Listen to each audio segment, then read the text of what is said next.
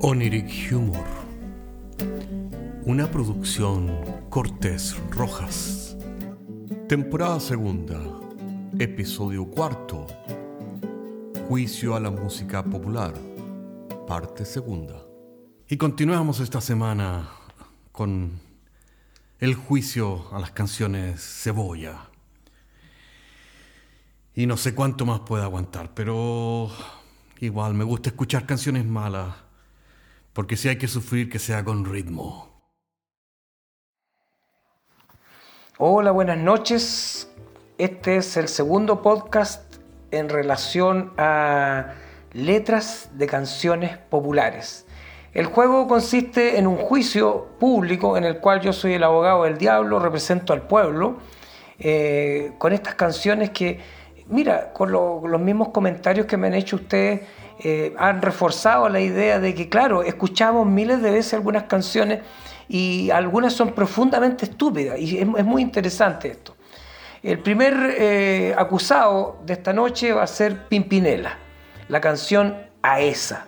Ojo con Pimpinela, no hay que mirarlo en menos. Ellos han cultivado un tipo de opereta ya eh, con dramas cotidianos eh, de, las parejas, del matrimonio. Ya, yo, ojo que este es el origen de la verdadera ópera. En, Italia la gente ahora, todos van a la ópera porque es algo demasiado así como posh, como demasiado de la clase alta. Pero en realidad el origen de las óperas de Rossini, de Verdi, son puras telenovelas, tal cual como las que hace Pimpinela. Eh, yo los invito a escuchar y, señores del jurado, y a sacar ustedes sus propias conclusiones.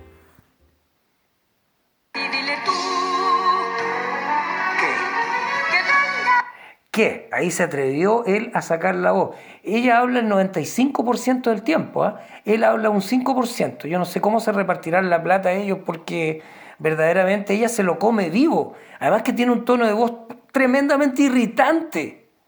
¿Para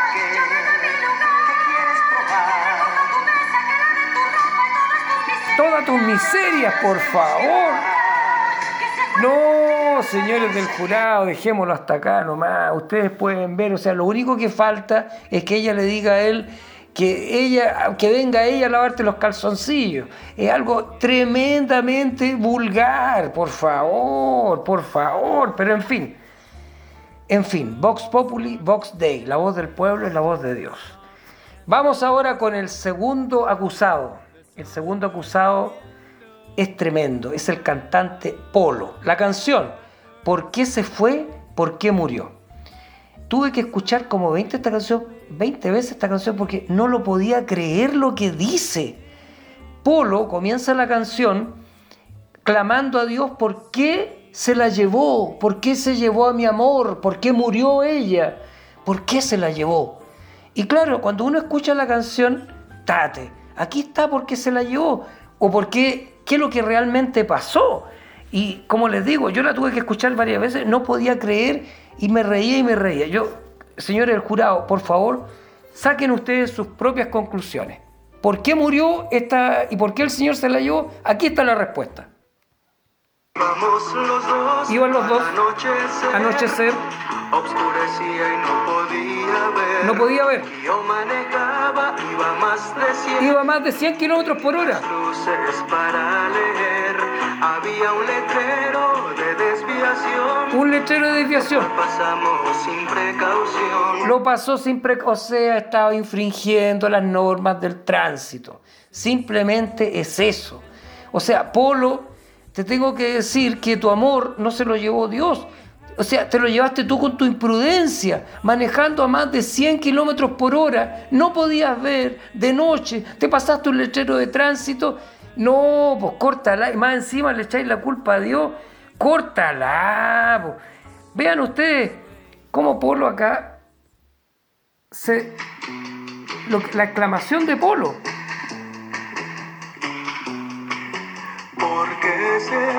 ¿Por qué se fue? ¿Por qué murió? Porque el Señor me la quitó. ¿Por qué el Señor me... No, weón, si el Señor no te la quitó, weón, vos la mataste, weón, por weón imprudente, weón tonto, weón. ¿Cómo se te ocurre ir a 100 kilómetros por hora? No puedes ver por la noche Y más encima te pasa un letrero del tránsito sin precaución. Son tus propias palabras. Señor el jurado, esto es una confesión.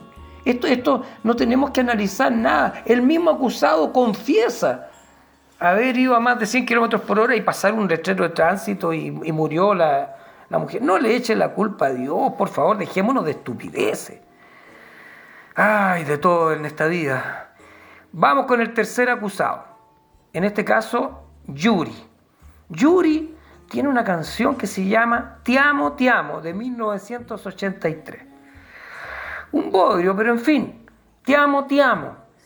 Esta mujer, vean ustedes todo lo que le dice a su amor que haga con ella y que sin embargo ella igual lo va a amar porque ella te amo, te amo. Eh, escúchenlo. te amo, te amo, yo solo te amo. Véndeme. Insúltame, olvídame.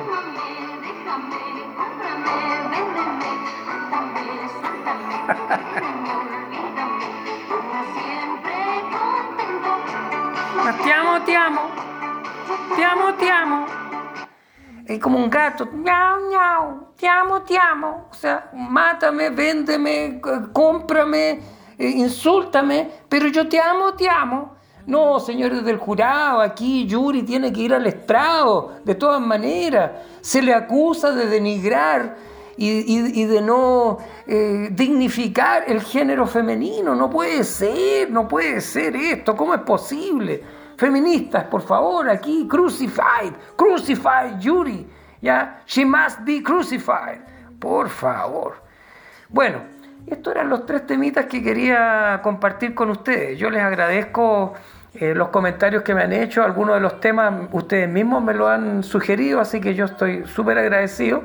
Es súper entretenido hacer esto. Eh, los invito también a, a, que entren a Paisajes Imaginarios.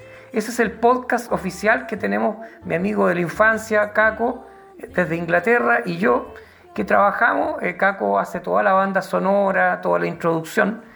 Y los invito a conocer Paisajes Imaginarios, más podcasts que estamos haciendo.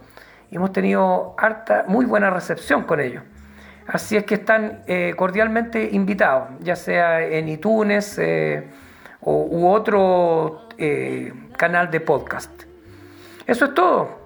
Chao, chao, que estén bien. Nos vamos y nos despedimos entonces con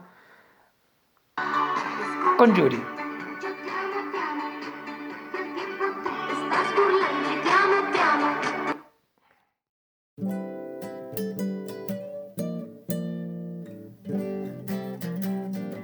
Oniric Humor es un podcast de humor surrealista del que solo se ríen Cortés y Rojas.